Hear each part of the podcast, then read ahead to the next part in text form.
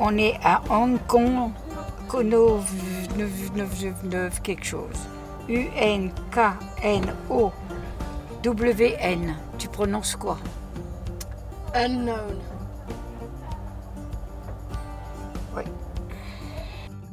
Bienvenue sur l'aventure C'est l'aventure, le podcast qui vous fait découvrir chaque semaine durant 20 minutes un récit hors du commun par des aventuriers comme vous et moi. Si vous souhaitez nous soutenir, pensez à vous abonner à l'aventure C'est l'aventure sur votre application préférée et à nous laisser 5 étoiles en avis sur Apple Podcast. Bonne écoute L'aventure? C'est l'aventure. L'aventure? C'est l'aventure. L'aventure? Es l'aventura. Bonjour Juliette. Bonjour Benoît.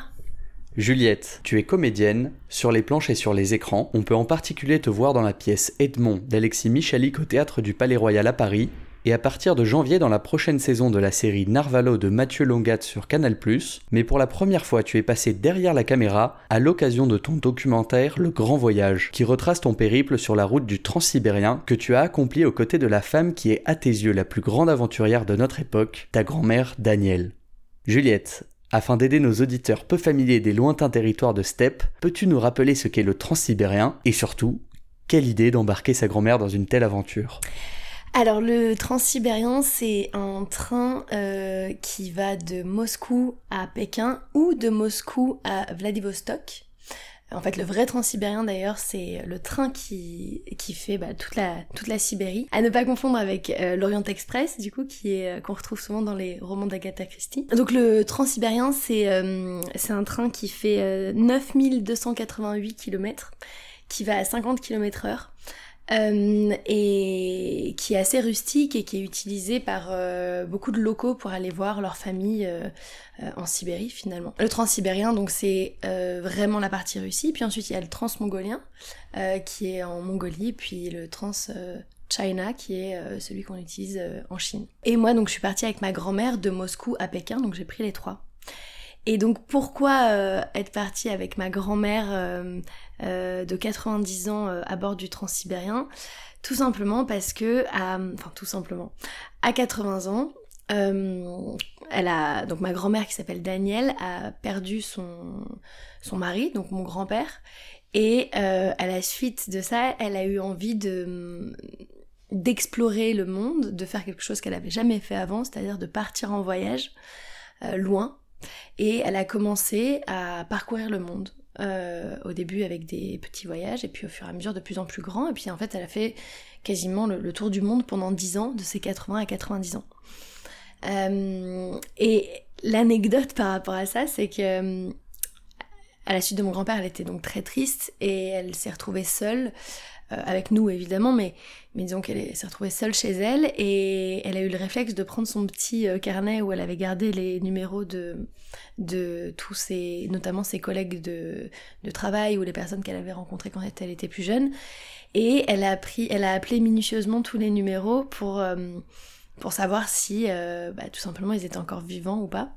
La plupart des, de ces personnes étaient décédées, malheureusement, sauf un qui s'appelle Jean, euh, qu'elle a retrouvé, et ça faisait plus de 40 ans qu'elle l'avait pas euh, rencontré, euh, enfin qu'elle n'avait pas revu, et elle l'avait rencontré quand elle avait 40 ans. Et donc ils se sont revus quand elle, elle avait 80 ans et lui en avait 85. Il était veuf et ils ont décidé de partir en voyage ensemble. Et lui non plus n'était jamais parti de sa ville natale toulousaine. C'est pas la solitude, c'est le manque de contact. Quand on sort d'un deuil, il faut pas rester enfermé. Je me suis dit, je me retrouve toute seule, il faut que je vois autre chose. Et ils ont commencé euh, par euh, donc des, des, petits voyages en France, et puis, euh, et puis un premier voyage en Turquie, un autre en Afrique du Sud, un autre en Inde, et puis au fur et à mesure, ils en faisaient plusieurs, plusieurs par an en fait. donc moi, je me souviens de ma grand-mère qui revenait régulièrement de voyage euh, pour les fêtes euh, ou pour les anniversaires, mais qui étaient souvent euh, partis en fait. Donc au bout de dix ans, ils sont revenus d'un... Pour le coup là c'était plutôt des vacances mais en Guadeloupe. Et, et Jean est décédé, comme elle dit dans le documentaire, devant un petit punch avec un gâteau apéritif dans la main. Il venait juste de revenir de voyage et, et c'était son meilleur ami. Et puis il est mort comme ça, avec une belle mort, comme elle dit. Et à la suite de, de, de cette, de cette mort, elle m'a, elle m'a dit le jour de ses 80 ans, il me reste un, un dernier voyage, dernier grand voyage que j'aimerais faire, c'est partir à bord du Transsibérien. Euh, mais je sais pas avec qui, euh, avec qui le faire. Euh, et donc on le voit dans le, dans le film, en fait, elle va voir mon autre grand-mère qu'elle connaît bien pour partir avec elle. mais mon autre grand-mère a Alzheimer. donc c'est aussi pour montrer deux portraits de, de la vieillesse différents, mais ça on en parlera un peu plus tard. Et, et donc je lui ai proposé de partir avec elle. Et voilà comment cette histoire a commencé. Au début, c'était vraiment juste une, euh, une aventure euh, entre euh, grand-mère et petite-fille. Et c'était plutôt quelque chose de personnel, de vouloir garder un, un souvenir éternel de ma grand-mère, de la filmer, de, de, montrer cette, cette, personne qui est incroyable, mais voilà, que personne ne connaît. Et puis ça s'est transformé au fur et à mesure en, en un documentaire euh, public et pour pouvoir euh, euh, donner peut-être l'idée à des, à des personnes de, de, s'occuper de, leur, de leurs aînés, tout simplement. Alors Juliette, pour aider nos auditeurs à se plonger avec toi dans le wagon, peux-tu nous décrire ce fameux train transsibérien? Donc, nous, déjà, on a, on a, donc on a pris l'avion jusqu'à Moscou. Et donc en fait, le transsibérien, c'est le train en lui-même, mais c'est aussi l'itinéraire euh, tracé par les rails. Euh, et on peut euh, prendre plusieurs, plusieurs trains par jour. C'est assez simple en fait, il y a plusieurs arrêts auxquels on peut ou pas s'arrêter et reprendre le train d'après. À l'intérieur, c'est un train très rustique qui date vraiment des années 20, 30, 40. Euh, par là. Il euh, n'y a pas de douche, il euh, y a vraiment un lavabo et des toilettes pour l'ensemble du wagon. Il y a trois classes qui sont complètement différentes. Il y a la première classe que j'ai jamais visitée, et puis je crois qu'il y en a très peu. seconde classe, celle dans laquelle on était avec ma grand-mère, qui, euh, qui sont en fait des, des cabines de quatre, euh, de quatre couchettes. C'est un peu des choses qu'on connaît ça nous dans nos trains euh, de nuit en France, avec des portes qu'on peut fermer. Et puis il y a la troisième classe qui est la classe la plus empruntée par, par les, les, Russes notamment, qui est, c'est des trains couchettes sans porte. Euh, avec des gens qui peuvent dormir à même le sol, des familles, euh, des grands-parents, euh, tout le monde mélangé dans, dans, ce, dans ce wagon. Et puis l'ambiance est vraiment particulière parce que c'est des longs trajets, le train va à 50 km heure, euh, souvent, euh, on met plusieurs jours pour atteindre euh, sa destination. Et donc, c'est des familles entières en général qui vont voir une autre partie de leur famille et, qui, prennent, et qui prennent du coup à manger, à boire. Donc, il y a énormément de, vodka. c'est vraiment pas un mythe, quoi. Il y a du. Moi, je, je me souviens d'avoir mangé énormément de hareng avec ma grand-mère qui adore ça. Et on en achetait sur les quais. Parce qu'il y a des, des, vendeurs euh, euh, sur des petits arrêts comme ça et qui vendent, euh, et qui vendent des, des produits locaux. en général, c'est les, les babouchkas, donc les grands-mères qui viennent et qui, et qui vendent ça aux, voyageurs du train. et puis tout le monde se rencontre, tout le monde se parle, tout le monde se... Il y a énormément de convivialité.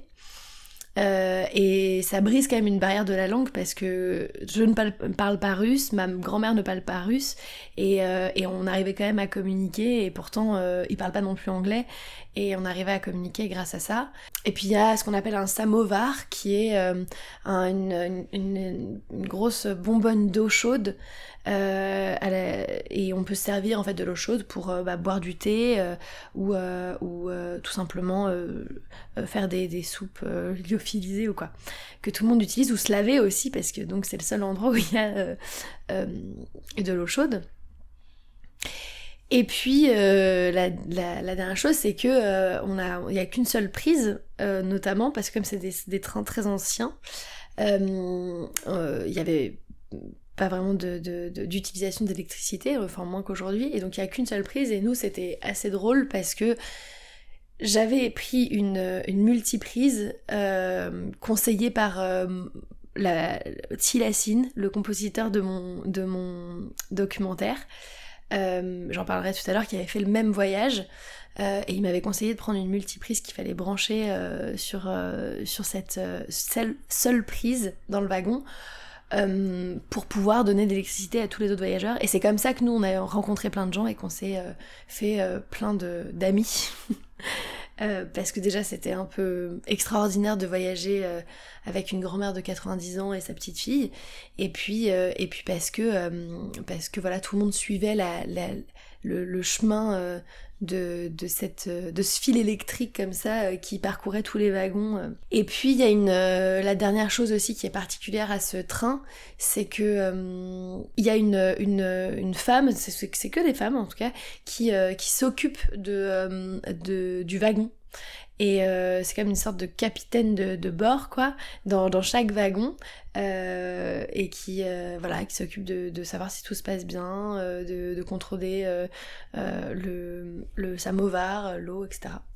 et moi j'ai de la chance, à chaque fois on m'est tombé sur des, femmes extrêmement gentilles et qui s'occupaient vraiment bien de ma grand-mère et de tout le matériel que j'avais avec moi pour filmer ce documentaire que j'ai fait du coup toute seule, puisqu'il n'y avait pas d'équipe, donc euh, il y a beaucoup de matériel.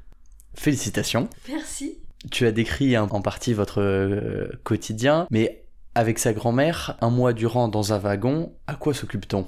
En fait, on est parti euh, un petit peu à la, va-vite. On a eu cette idée en 2017, donc c'est à ce moment-là qu'on a décidé de partir. Et on a eu l'idée, et un mois plus tard, on a pris les billets, on est parti. J'ai une amie qui m'a prêté une caméra, et, et c'était parti. Euh, donc on n'a pas vraiment, eu le temps de, se préparer, mais euh, pendant le, mois euh, avant le voyage, j'ai beaucoup réfléchi à ce que j'avais envie de faire en fait avec ma grand-mère, parce que je savais qu'on allait rester quand même assise dans un train pendant assez longtemps, et j'avais préparé toute une liste de questions de choses que j'avais envie de, connaître. Ce qui est drôle, c'est que moi j'étais partie à la base avec ça en me disant j'ai envie de faire un film sur ça, sur, euh, sur euh, la transmission intergénérationnelle, sur, euh, sur montrer une, une grand-mère qui a encore des rêves à 90 ans, qui est encore indépendante et qui, enfin, qui devient indépendante même à 80 ans et que c'est possible et puis casser les clichés, les tabous du jeunisme et de, et de, de, de rêves qu'on aurait soi-disant à certains âges mais pas à d'autres. Et je me suis rendu compte qu'on est parti trois semaines et demie et qu'au bout d'une semaine j'avais posé toutes mes questions et j'avais quasiment toutes mes réponses. Et euh, il restait encore deux semaines et demie de voyage. Euh, et à part euh, regarder le paysage et discuter entre nous, on rencontrait donc plein de gens. grâce encore une fois à la vodka, que ma grand-mère aime beaucoup. Et, à ce moment-là, on a rencontré notamment d'autres grand-mères. Donc on déjeunait avec elles, on mangeait, on buvait et tout ça. Et à ce moment-là, je me suis dit, mais c'est ça en fait, il faut qu'on rencontre des femmes de l'âge de ma grand-mère, c'est-à-dire de sa génération, 90 ans plus ou moins, dans chaque pays qu'on va traverser, donc en Russie, en Mongolie, en Chine. On les a rencontrés de manière totalement aléatoire. On avait prévu de s'arrêter dans une petite ville qui s'appelle Irkoutsk. C'est quand même euh, difficile à dire. et, euh, et, euh, et, à côté du, du lac Baïkal, et ensuite en Mongolie, à Ulaanbaatar, et puis aller dans les steppes de Mongolie, et ensuite à Pékin. Et par exemple, quand on arrivait au lac Baïkal, euh, on a demandé, euh, avec ma grand-mère, on demandait à, toutes les personnes qu'on croisait, c'est un tout petit village à côté du lac Baïkal, on demandait à toutes les personnes qu'on croisait, est-ce que vous connaissez la personne la plus vieille de ce village? Et en fait, de bouche à oreille, et c'est ça qui est fou, c'est que les gens ne parlaient pas vraiment russe, donc moi j'avais euh, pris, trouvé, euh, euh, je, traduisais sur Google Traduction, et c'était le robot qui parlait, etc. Et en gros, ils nous ont amené de fil en aiguille à la personne la plus vieille du village, qui évidemment ne parlait pas du tout anglais, donc il fallait traduire, donc après euh, j'ai eu la chance d'aller euh, chercher une bouteille d'eau dans un restaurant où il y avait un petit jeune et je lui ai parlé en anglais et je me suis rendu compte qu'il parlait super bien anglais. Donc en plein milieu de son service je l'ai emmené avec moi du coup pour, euh, traduire les, conversations. Et c'est comme ça qu'on a été introduite chez la grand-mère russe et, qui nous a raconté, qui nous a fait visiter son, jardin, sa maison etc. Voilà comment ça s'est passé. Et les rencontres avec notamment ces, autres femmes. Ça devait pas être banal pour vos autres de rencontrer une voyageuse comme Danielle de cet âge. Comment est-ce qu'elle était accueillie? Alors, elle était extrêmement bien accueillie. On était un peu le duo comme ça euh, que tout le monde connaissait dans le train parce qu'il y avait aussi des voyageurs et des voyageuses qui, qui faisaient tout le trajet euh, avec nous, euh, des locaux ou, ou, des, étrangers. Il y avait très peu de touristes d'ailleurs, mais et donc on était un peu, en tout cas dans le train, euh, connus comme ah la grand-mère et la, enfin la babouchka et la petite fille. ils nous appelaient toujours comme ça. Euh, parce que voilà, c'était assez euh, extraordinaire et tout le monde connaissait notre histoire. D'ailleurs, j'ai j'ai euh, j'ai deux anecdotes à ce propos. c'était drôle parce que une fois, comme quoi je suis assez maladroite, et, euh, et, un peu tête en l'air. Et puis à un moment, on est sorti euh, en, en c'était en, je crois que c'était en Mongolie. Euh, un moment, on est on est sorti justement juste pour acheter à manger. Et puis on avait pris un, un, un taxi. Le train s'arrêtait quelques heures et donc on avait décidé de prendre un taxi pour aller chercher à manger ou visiter un truc et revenir. Et en fait, j'ai oublié la caméra avec tout le matériel dans le taxi. Et le taxi est parti et euh, en plein milieu de la Mongolie et on allait monter dans le train, euh, coup de sifflet et tout ça, on devait repartir. Et là, on arrive dans, dans, mon, dans, la, dans la voiture, enfin dans notre cabine, et ma grand-mère me dit mais ta caméra est là, mais la panique où je me dis mais j'ai oublié la caméra avec le sac, avec tout, toutes les roches en fait, enfin avec tout. et, et, ce qui est incroyable, c'est justement le comment tous les, les, les, voyageurs et les voyageuses de, de, ce train nous ont aidés à retrouver la caméra où tout le monde s'est donné le, le, mot de, de, de et, l'entraide et, et, la, et la dame, la fameuse dame dont je parlais au début qui s'occupe de tout le train et du wagon a fait patienter un petit peu en tout cas le train pour qu'on parte pas sans que j'ai retrouvé ma caméra parce que c'était devenu un, un truc commun quoi. Il fallait absolument qu'on retrouve la caméra de, euh, de la babouchka avec sa petite fille et donc on l'a retrouvé et là c'était la fête euh, dans le, dans le wagon. Enfin bref, incroyable, ce, ce, ça c'était aussi un moment de solidarité, de, de voyage, mais incroyable, euh, parce que ça aurait pu très bien s'arrêter là, hein, ce, ce, documentaire au final. Et, euh, On aurait quand même pu faire cet épisode. On aurait pu faire cet épisode, mais peut-être que j'aurais été moins contente de le raconter, tu vois. Ça aurait été un peu plus triste. Mais, mais on aurait pu faire cet épisode. Et la deuxième anecdote, c'est vraiment quand on allait voir justement vraiment les, les grands-mères. Euh, euh, je les appelle les grands-mères, mais oui, elles avaient toutes des, petits-enfants. Mais Et euh, on a notamment en Mongolie, euh, on cherchait aussi pareil une, une, femme, si possible, nomade dans une yourte en plein milieu de la Mongolie. Et c'est en rencontrant un médecin de campagne mongol, en allant, on, on, se baladait dans la, dans la nature, quoi, littéralement avec ma grand-mère. Euh, et puis, euh, et puis on a rencontré un médecin de campagne qui sortait pareil de son, de son travail. Donc on arrive euh, dans cette famille amenée par ce médecin de campagne au milieu des steppes de Mongolie, vraiment dans, dans, un village de trois yourtes qui n'était qui n'appartenaient qu'à la famille, qui sont du coup des semi-nomades, c'est-à-dire qu'ils restaient quelques mois sur place et puis après ils bougeaient les, les mois d'après pour, pour, avec leur bétail. Et, et, et, là on arrive donc chez Narantouya, donc la, la doyenne qui a 33 quand même petits-enfants, faut le dire. Donc je sais pas si j'ai bien compris ou pas, mais quand elle nous a dit ça, elle nous a dit 33. Euh, donc c'était assez euh, fou. Euh, je me dis quand même pour avoir 33 petits enfants, c'est bon. Tu fais des maths là, je vois. ça me paraît quand même énorme. Mais en tout cas, je l'ai cru sur parole quand elle me l'a dit. Et, et là, c'était là, c'était incroyable parce que elle, elle fabriquait de la crème et du lait et de la vodka. Et encore. Et du coup, on a été accueillis. Euh, euh, donc, on est arrivé comme ça dans sa dans sa dans sa yourte euh, aménagée. Et elle nous a fait goûter du coup la crème qu'elle venait de de fabriquer. Et, et le lait et la vodka qui a un goût de lait. Enfin, je dis ça parce que dans, le documentaire, elle en parle beaucoup de sa vodka qui a un petit goût de lait.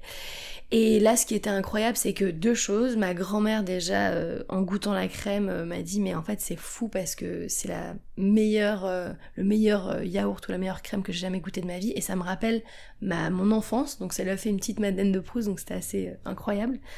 Et elles ont commencé à parler et ce qui était dingue, c'est qu'elles ont quasiment la même vie, à des kilomètres de, de distance. On en parle dans le documentaire, mais ma grand-mère a, perdu un enfant. Et là, euh, on commençait à parler, on discutait de la crème, etc., de, des regrets de cette femme euh, mongole en plein milieu des steppes de la Mongolie. Puis elle nous dit qu'elle aussi, elle a perdu un enfant. Ah bon? Mais votre enfant, euh, avec quel âge? Ah ben on se rend compte qu'ils avaient quasiment le même âge. Mais il faisait quoi, votre enfant?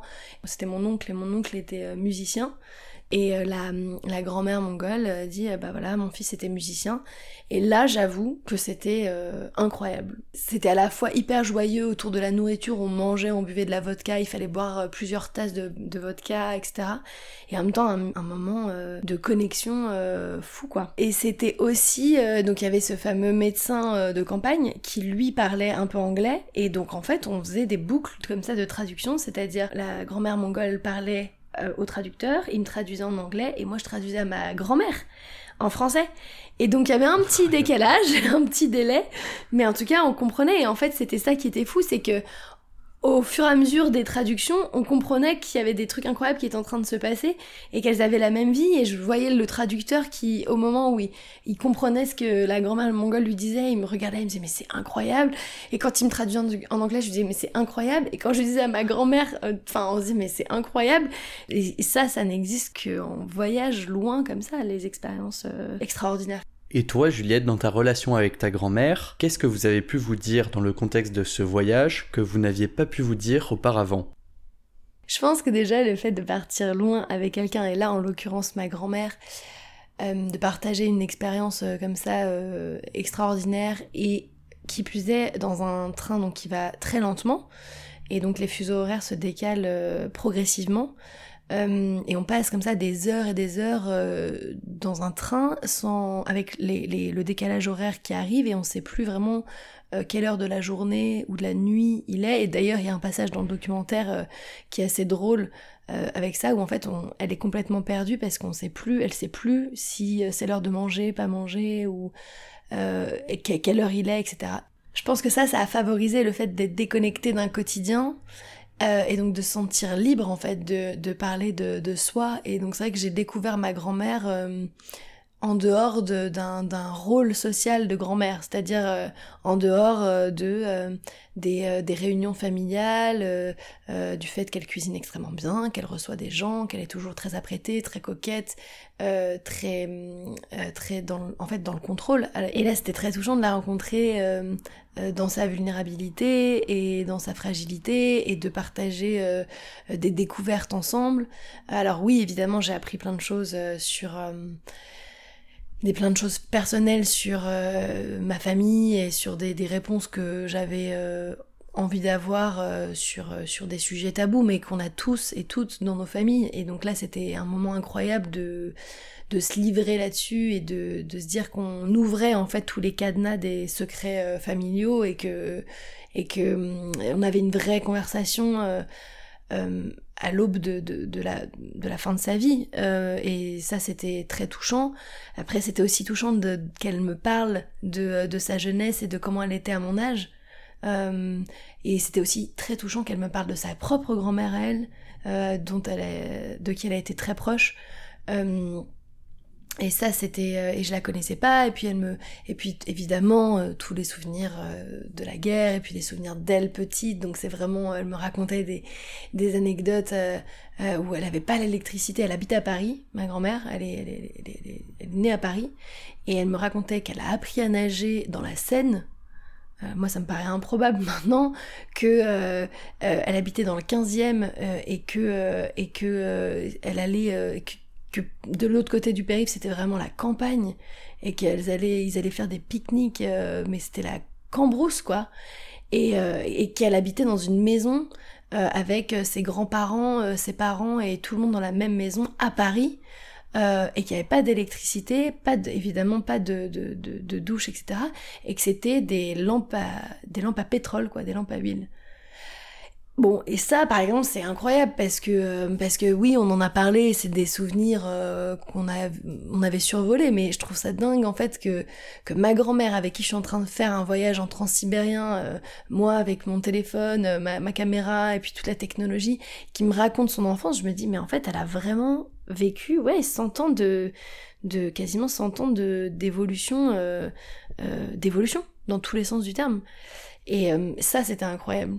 Et aussi tous les regrets aussi qu'elle peut avoir, ça m'a beaucoup marqué qu'elle me parle encore une fois beaucoup de sa mère et de, enfin, de ses parents, de sa, ses grands-parents. Je me disais, mais c'est drôle quand même à 90 ans de, de parler en tant que doyenne de la famille, quoi, de, de, de parler aussi de ses grands-parents. Et, je sentais qu'elle se replaçait comme une petite fille.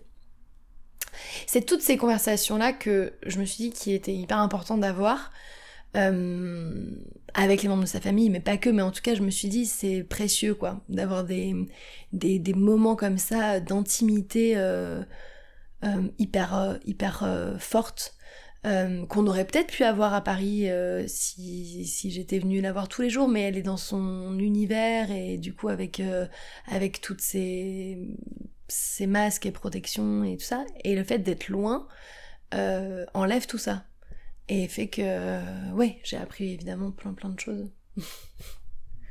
Et toi, à travers ce documentaire, qu'as-tu voulu montrer exactement? Ce que j'ai voulu montrer, c'est au tout début, en tout cas, c'était euh, c'était euh, la folie de ma grand-mère. Enfin, la folie, l'extravagance, le fait que euh, un autre regard sur la vieillesse qu'on imagine souvent parce que malheureusement c'est quand même la plupart des, des, des, des personnes âgées et c'est vraiment triste mais c'est euh, euh, ouais la, solitude la maladie euh, le, la dépendance etc la dépendance à autrui et c'est c'est vraiment souvent des problèmes de santé et, et, et ça c'est logique et c'est enfin à tous âges en fait finalement. Mais là j'avais envie de montrer la chance que j'avais d'avoir une grand-mère déjà euh, en bonne santé à son âge et puis euh, et qui euh, qui était qui avait des envies et des rêves qu'elle avait envie de, de concrétiser et qui se donnait les moyens de les faire.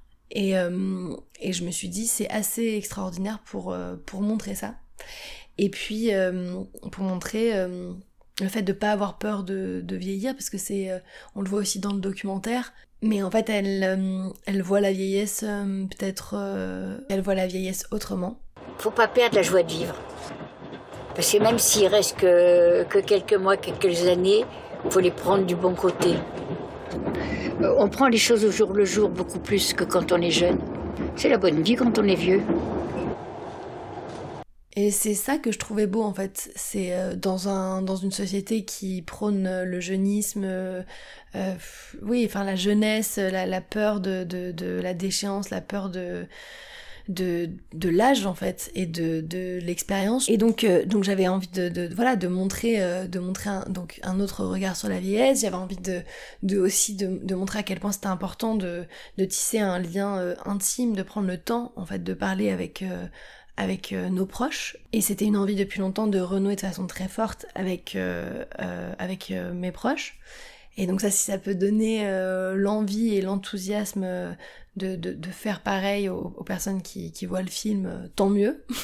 Allez-y. Tu as évoqué euh, le rapport difficile qu'on a à la vieillesse dans notre société. Est-ce que en voyageant en Mongolie, en Russie, en Chine, vous avez vu un rapport à la vieillesse dans ces sociétés qui vous a inspiré, Daniel et toi? En fait, ce que j'ai trouvé vraiment très intéressant, euh, c'est que bon, les trois personnes qu'on a rencontrées et en plus c'était de façon complètement euh, aléatoire et complètement au hasard, mais c'est vrai que les trois vivaient euh, avec leur, toute leur famille. Euh, donc ça c'est vraiment culturel pour le coup. Et donc la grand-mère russe, c'était vraiment dans un village. La, la, la grand-mère mongole, c'était vraiment dans les steppes de Mongolie, donc c'était vraiment du nomadisme et elle travaillait même avec euh, sa famille. Mais la grand-mère euh, à Pékin, euh, donc c'est quand même euh, une ville. On pourrait se dire que ça n'existe qu'à la campagne, mais non. Mais donc à Pékin, c'était aussi, elle vivait aussi avec sa toute sa famille. ça, c'est vrai que c'était c'était assez intéressant puisque comme je disais tout à l'heure, en fait, ma grand-mère a eu l'habitude de vivre aussi, elle aussi, quand elle était petite, avec ses grands-parents qui habitaient au rez-de-chaussée de la maison, ses parents euh, au, deuxième étage et, euh, euh, d'autres membres de sa famille en haut. Euh, et donc ça nous a, enfin en tout cas moi je me suis beaucoup questionnée sur ces, ces modèles-là, c'est que je me suis dit oui c'est vrai, en fait dans quelle mesure euh, on peut encore vivre à sa famille, avec sa famille dans des villes qui coûtent extrêmement cher et donc euh, difficile d'avoir beaucoup d'espace en fait, notamment à Paris. Ce qui était hyper intéressant, c'est que je suis partie avec cette idée que ma grand-mère est une femme forte euh, et c'est la personne que j'admire le plus au monde. Je me suis rendu compte au fur et à mesure du voyage que bah elle a quand même 90 ans et qu'elle est passée par euh, plein de plein de euh, de, de, de, maladies, elles sont euh, quasiment plus ses jambes, elle a été, elle a eu un grand, un gros accident de, de voiture dans sa jeunesse, elle, a été quasiment euh, tétraplégique, donc elle a des séquelles, elle a eu plusieurs gros cancers, donc elle a quand même des, elle a quand même des séquelles, et ça je le savais pas, ou en tout cas je voulais pas le voir, et j'ai vu au fur et à mesure la vulnérabilité de ma grand-mère et de l'âge aussi, et sa fragilité à certains endroits. Et donc, en rencontrant d'autres femmes euh, de, de, son âge, entourées euh, de leur famille, etc., je, me suis, je suis rentrée en me disant, mais, mais bien sûr qu'elle ira jamais dans une maison de retraite, euh, euh évidemment, moi je la prendrai chez moi, je, je, veux qu'elle vive avec nous, etc., etc. Et là, dernière couche, c'est qu'en fait, je me suis rendu compte que c'était aussi un, c'est ça aussi le, le, qui est hyper important, c'est le consentement, même avec les personnes âgées.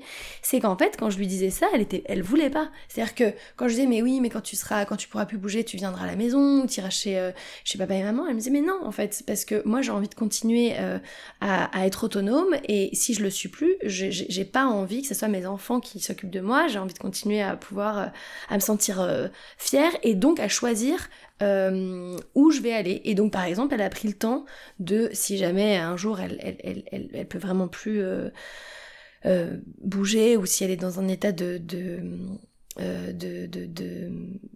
de santé un peu compliqué. Euh, en tout cas, elle a envie de choisir l'endroit où elle veut aller, mais elle veut pas être euh, un poids pour sa famille. Et ça, j'ai mis du temps à le comprendre parce que je me suis dit, mais non, je, je, je comprends pas, nous on est là, on t'aime, on te soutient. Et je me suis rendu compte qu'en fait, ce qui manquait, c'était juste de poser la question à la personne concernée, en fait et que et que, que ça soit l'un ou l'autre, c'est-à-dire d'imposer de vivre avec euh, avec sa famille ou de d'imposer d'être dans une maison de retraite. Le problème, c'est le fait que que les enfants imposent et qu'il n'y ait pas cette discussion peut-être en amont euh, de de quand la personne a encore euh, euh, soit toute sa tête, soit la faculté de choisir, de lui dire mais comment tu qu'est-ce que tu veux faire en fait, qu'est-ce que voilà. Et donc moi je suis revenue en plus de de, de tous ces conseils etc. Je suis revenue avec avec la connaissance de ma grand-mère, de savoir quelle a été plus ou moins sa vie, en tout cas de ce qu'elle a voulu me raconter, quelle est sa vie aujourd'hui et qu'est-ce qu'elle aimerait et comment elle aimerait potentiellement euh, mourir. Et je trouve que ça, euh, en fait, c'était le, le plus beau des cadeaux.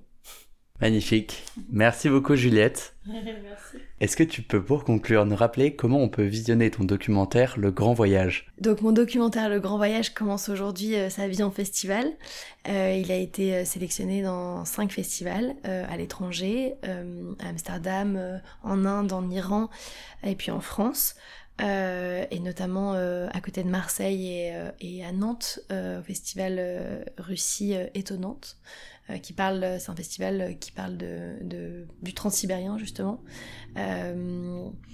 Et puis, euh, donc là, il va faire euh, son parcours euh, tout le long de l'année 2022 en festival. Et à la fin, j'espère qu'il sera disponible en VOD sur une plateforme ou une chaîne de télévision. en tout cas, on y travaille. Et sinon, on pourra le retrouver sur Internet très prochainement, à la fin de l'année 2022, quand on aura fini tout notre parcours en festival. Super. Merci beaucoup, Juliette. Merci à toi, Benoît. Merci à tous pour votre écoute. Si vous souhaitez nous encourager et faire découvrir le podcast à d'autres auditeurs, sachez que notre meilleure communication repose sur vous. Pensez s'il vous plaît à vous abonner à l'aventure C'est l'aventure sur votre application préférée et à nous laisser un avis 5 étoiles sur Apple Podcast avec un commentaire. Vos encouragements et conseils, aussi bien que vos critiques, sont les bienvenus. À très vite pour une nouvelle aventure.